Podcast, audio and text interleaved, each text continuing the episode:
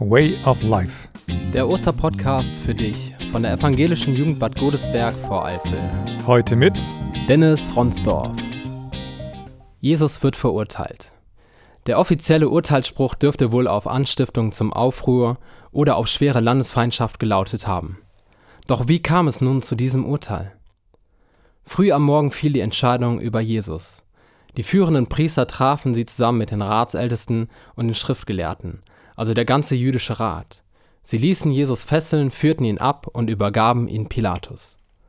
Im Glaubensbekenntnis beten wir mit den Worten gelitten unter Pontius Pilatus. Aber warum Pilatus? Das Land Israel war besetzt durch die Römer. Pilatus war der höchste Beamte und hatte somit die volle Machtausübung inne. Bei ihm wurden alle Gerichtsverhandlungen durchgeführt. Und nun musste Pilatus also seines Amtes handeln. Auf die Anfrage von Pilatus antworteten sie, wäre dieser nicht ein Übeltäter, wir hätten die ihn nicht überantwortet. Daraufhin verwies Pilatus auf ihr eigenes Gesetz hin und die Ankläger werden auf einmal deutlicher in ihrer Anklage. Sie wollen Jesus töten. Aufgrund der Besatzung der Römer war es ihnen aber nicht erlaubt, Todesurteile auszusprechen denn dies behielten die Römer sich als Besatzungsmacht selber vor. Nun wird es spannend, denn Pilatus geht mit Jesus in seinen Palast hinein und verhört ihn im Einzelgespräch. Direkt kommt die erste Frage des Verhörs. Bist du der König der Juden? Die Bezeichnung König der Juden ist an für sich ein Ehrenname für den Messias, den von Gott versprochenen Retter für die Menschen für die römische Besatzung und hier für Pilatus, aber behaftet mit der Gefahr eines jüdischen Aufrührers, der sein Land von den Römern befreien will. Genau dieser Aufrührer muss Pilatus aufgrund seiner Machtstellung für das römische Reich sofort hinrichten lassen. Die Zeit damals war geprägt von Aufständen gegen die Römer.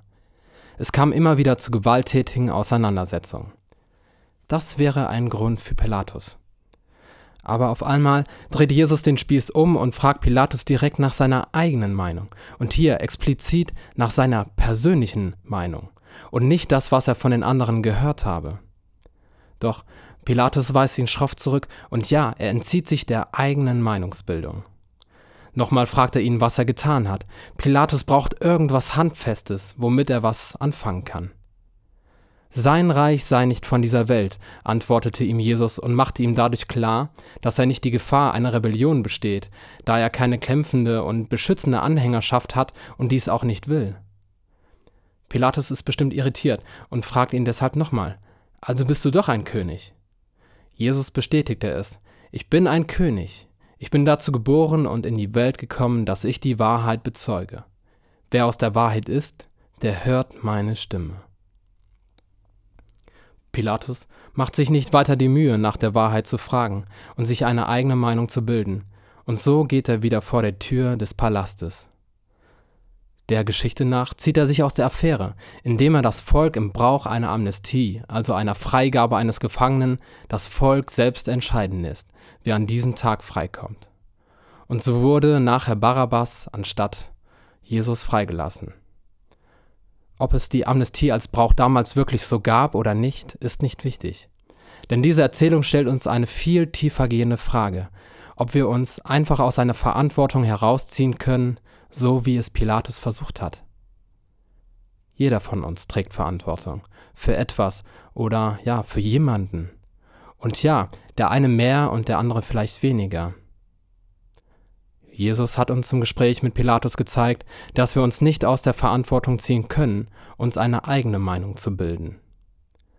Danke dir, Jesus, dass du mich ermutigst, eine eigene Meinung zu bilden und meine persönliche Entscheidung zu verantworten. Bildest du dir eine eigene Meinung oder hörst du nur auf das, was die anderen sagen?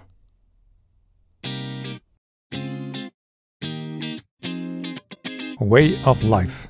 Der Osterpodcast für dich. Morgen mehr.